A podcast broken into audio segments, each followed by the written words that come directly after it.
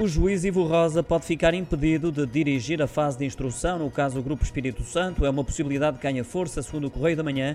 Este é um ato jurisdicional e, por essa razão, cada juiz é que tem que decidir se está impedido ou não. Isto de acordo com as explicações do juiz presidente da comarca de Lisboa, Artur Cordeiro. A decisão estará, por isso, nas mãos de Ivo Rosa. Cabe então ao juiz decidir se está ou não impedido de dirigir a instrução no caso do Grupo Espírito Santo.